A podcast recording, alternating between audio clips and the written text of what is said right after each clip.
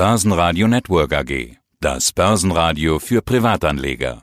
Der Wikifolio Channel. Handelsideen und Strategien von Wikifolio Tradern. Guten Tag, mein Name ist Stefan Farnhorst.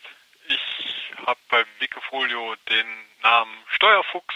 Den Namen habe ich gewählt, weil ich Steuerberater bin und nicht der kreativste bei der Namensauswahl.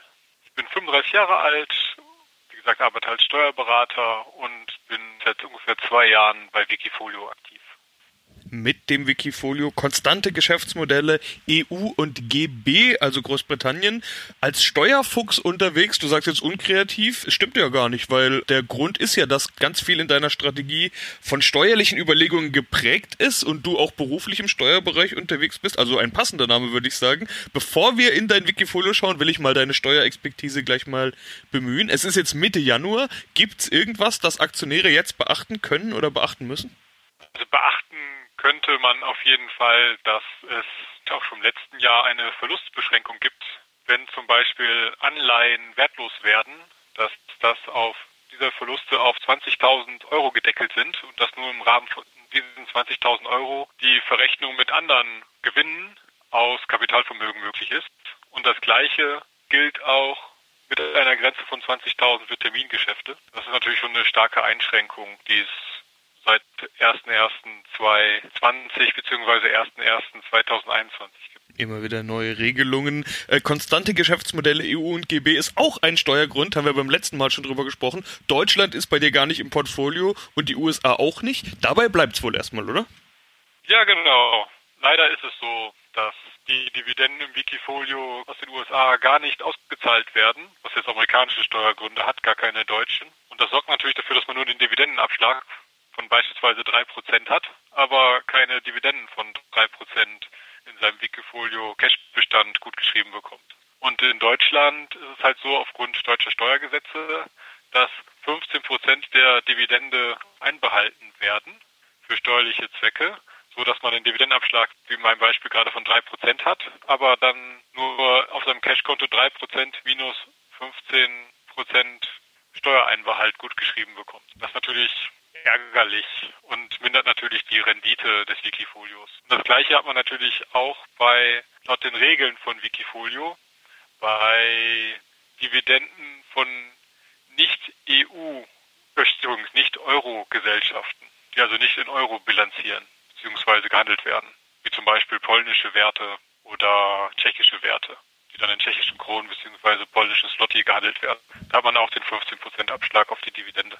Ja, und deshalb setzt du auf EU und Großbritannien. Wollen wir mal schauen, wie es läuft. Seit Sommer 2018 bist du dabei, hast in der Zeit rund 34 Prozent plus gemacht. Als wir beide uns zuletzt unterhalten hatten, das war am 2. März 2020, da ging es gerade so richtig abwärts im Corona-Crash. Der hat auch dich richtig hart erwischt. Und du hast dich davon ja gar nicht mehr so richtig erholt. Ja, es ging wieder aufwärts, aber du hast eine 12-Monats-Performance von gerade mal 4,4 Prozent, habe ich gesehen. Und das in einem Jahr, in dem viele Indizes und Aktien auf Rekordwerte geklettert sind. Ärgert dich das oder schaust du sowieso lieber auf Firmen, die eben konstant sind, wie der Wikifolio-Name schon sagt? Also ärgern tut es einem natürlich schon. Also würde ich lügen, wenn es nicht so wäre. Aber ich sehe es natürlich langfristig. Jetzt gerade, ich war selbst natürlich auch überrascht, wie stark es bergab gegangen ist und dass sich viele Werte dann nicht so gut erholt haben. Ich denke aber, dass es langfristig wieder besser wird. Also im Grunde sind es bei mir halt zwei Werte, die sich nicht so gut geschlagen haben. Halt Orange, der Telekommunikationsanbieter, früher France Telekom, dass die so stark fallen werden, die sind jetzt immer noch 31 Prozent im Minus, hätte ich jetzt nicht mit gerechnet, weil ich hätte jetzt gedacht, dass weiterhin telefoniert wird, vielleicht sogar mehr telefoniert wird aus Homeoffice zum Beispiel, dass sich auch viele, so kenne ich es auch in meinem Bekanntenkreis, bessere Datenleitungen geholt haben, weil sie mehr von zu Hause arbeiten oder überhaupt mehr zu Hause sind. Wenn die Kinder dann bei Netflix gucken und man selbst eine Telefonkonferenz hat mit Videoqualität, dann soll es ja nicht ruckeln, weder bei Netflix noch bei der Telefonkonferenz. Das hat mich echt überrascht. Ja, Orange über 30 Prozent im Minus. Stichwort Steuern, kann man da irgendwie Verluste gegen Gewinne rechnen? Das ist doch auch immer so ein Steuertrick. Das geht grundsätzlich. Natürlich nicht im Wikifolio. Im Wikifolio ist alles ja steuerneutral, erst wenn man das Wikifolio aus seinem eigenen Depot verkauft. Aber grundsätzlich kann man das natürlich machen, wenn man Orange-Aktien hat gut laufende Aktien wie zum Beispiel von Enel, dass man beides verkauft und kann dann die Verluste aus der Orange-Aktie mit den Gewinnen von Enel verrechnen. Was aber nicht geht, dass man Orange-Aktien verkauft und die dann zum Beispiel mit Zinseinkünften verrechnet. Man kann nur mit Aktienverlusten Aktiengewinne verrechnen und nicht andere Einkünfte aus Kapitalvermögen. Ja, Enel als Beispiel 104% plus Top-Performer bei dir im Portfolio und mit 15% Gewichtung auch der am stärksten gewichtete Wert im Portfolio, vermutlich auch aus der Performance gewachsen. Und dann haben wir noch die spanische Iberdrola mit 83% plus 14% Gewichtung auch stark.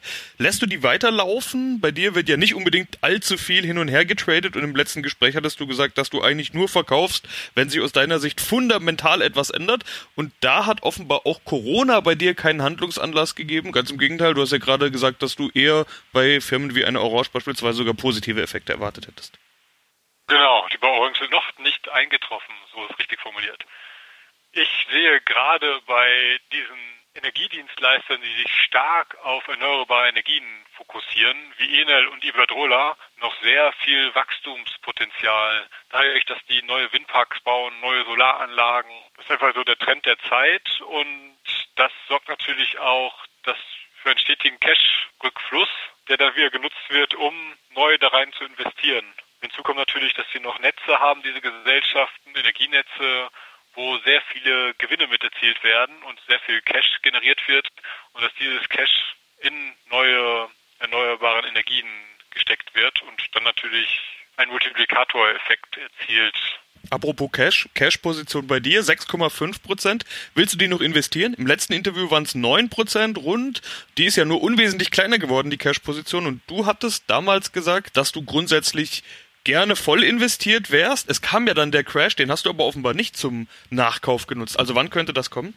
Ich muss sagen, von dieser V-Erholung bin ich ein bisschen überrascht worden. Ich hätte nicht gedacht, dass die Börse sich so schnell erholt. Ich habe zwischendurch mal investiert in EVN Energieversorgung, ein österreichischer Energieversorger, der auch verstärkt auf erneuerbare Energien setzt. Ja, ich gucke noch natürlich noch weiterhin, ob ich irgendwas finde mir mehrere Sachen angeguckt, wie zum Beispiel den Flughafen in Wien, aber habe mich dann zum Glück dagegen entschieden, weil ich gerade nicht sehe, dass es ein konstantes Geschäftsmodell ist. Vor Corona hätte ich das gedacht, aber Corona hat eines Besseren belehrt. Ich hätte eigentlich gerne noch mehr Nahrungsmittel aufgenommen, aber die sind halt alle sehr hoch bewertet, wie Nestle, die natürlich auch als Schweizer Konzern den Steuernachteil haben. Unilever ist auch sehr hoch bewertet, auch hoch verschuldet. Macht es halt gerade ein bisschen schwierig. Aber ich habe die Hoffnung nicht ausgegeben, dass ich noch eine gute Position finde, um die Cash-Position einzutauschen. Ja, kommen wir mal zu einem Ausblick. Ich mag den auch gerne auf so eine Art Steuerbasis halten. Es gab eine US-Wahl. Der neue Präsident Joe Biden wird nächste Woche offiziell ins Amt kommen. Außerdem ist 2021 ja auch ein Bundestagswahljahr inklusive neuem Bundeskanzler oder Kanzlerin. Kommt da was auf Steuerseite? Also gibt es irgendwelche Konstellationen, in denen du dir vorstellen könntest, bald auch deutsche oder US-Aktien zu kaufen? Sagen wir es doch mal so. Das geändert wird mit den US-Dividenden, das kann ich mir nicht vorstellen. Das liegt aber auch jetzt viel an Wikifolio, dass Wikifolio da nicht nachhalten will, wer die Zertifikate hat. Also Wikifolio, die Firma, könnte jetzt auch versuchen, immer alles nachzuhalten. Das wäre natürlich ein hoher administrativer Aufwand und würde dann das steuerliche Problem lösen können, was natürlich mit hohen Kosten bei denen verbunden wäre. Und deswegen denke ich mal, scheuen die das. Und ja, es wird halt vermutet, dass der Biden die Steuerreform von Trump wieder rückgängig macht. Das könnte natürlich dazu führen, dass US-Aktien weniger Gewinne erzielen und dann tendenziell erstmal fallen. Aber ob die wirklich fallen, ist ja wieder was anderes. Nur weil sie weniger Gewinne machen, müssen sie ja nicht unbedingt fallen. Und in Deutschland erwarte ich eigentlich keine Steuerreform, egal wer regiert. Also auf jeden Fall keine große Steuerreform, eher so kleine Änderungen, die es praktisch jedes Jahr gibt. Hast du ein Wunschergebnis bei der Bundestagswahl? Ja klar, als Steuerberater ist man ja liberal und hofft natürlich, dass die FDP mitregiert. Aber ob das so kommt, ist natürlich schwierig. Die Konstellation wäre deswegen natürlich schwarz-gelb, aber ob das wirklich passiert, glaube ich nicht. Ich denke halt, dass die CDU den Kanzler stellt und dann sich halt die Mehrheit sucht, wie es halt durch die Wahl passt. Dann bleibt eigentlich nur noch die Bitte um einen äh, generellen Börsenausblick. Was erwartest du für 2021? Du hast dich ja jetzt immer mal wieder eigentlich doch recht optimistisch gezeigt, auch dass deine Positionen wieder in Schwung kommen. Ich erwarte so ein bisschen so eine Seitwärtsbewegung insgesamt, dass viele Werte, die vorangegangen sind, jetzt vom Markt wieder, dass die seitlich gehen und dass halt der breitere Markt dann wieder aufholt. Gerade sag ich mal diese Big Five an der US-Börse, dass die stärker gestiegen sind als der Gesamtmarkt und dass der Gesamtmarkt halt ein bisschen nachrückt und dass so halt insgesamt recht seitlich alles läuft. Aber ich bin kein Prophet, ich weiß es einfach nicht. Das ist jetzt einfach nur meine Vermutung, was ich mir vorstellen könnte. Dann sage ich soweit vielen Dank, Stefan Farnhorst, aka Steuerfuchs, mit dem Wikifolio konstante Geschäftsmodelle EU und GB. Vielen Dank. Wiederhören. Wikifolio.com Die Top-Trader-Strategie. Börsenradio Network AG. Das Börsenradio. Das Börsenradio Nummer 1.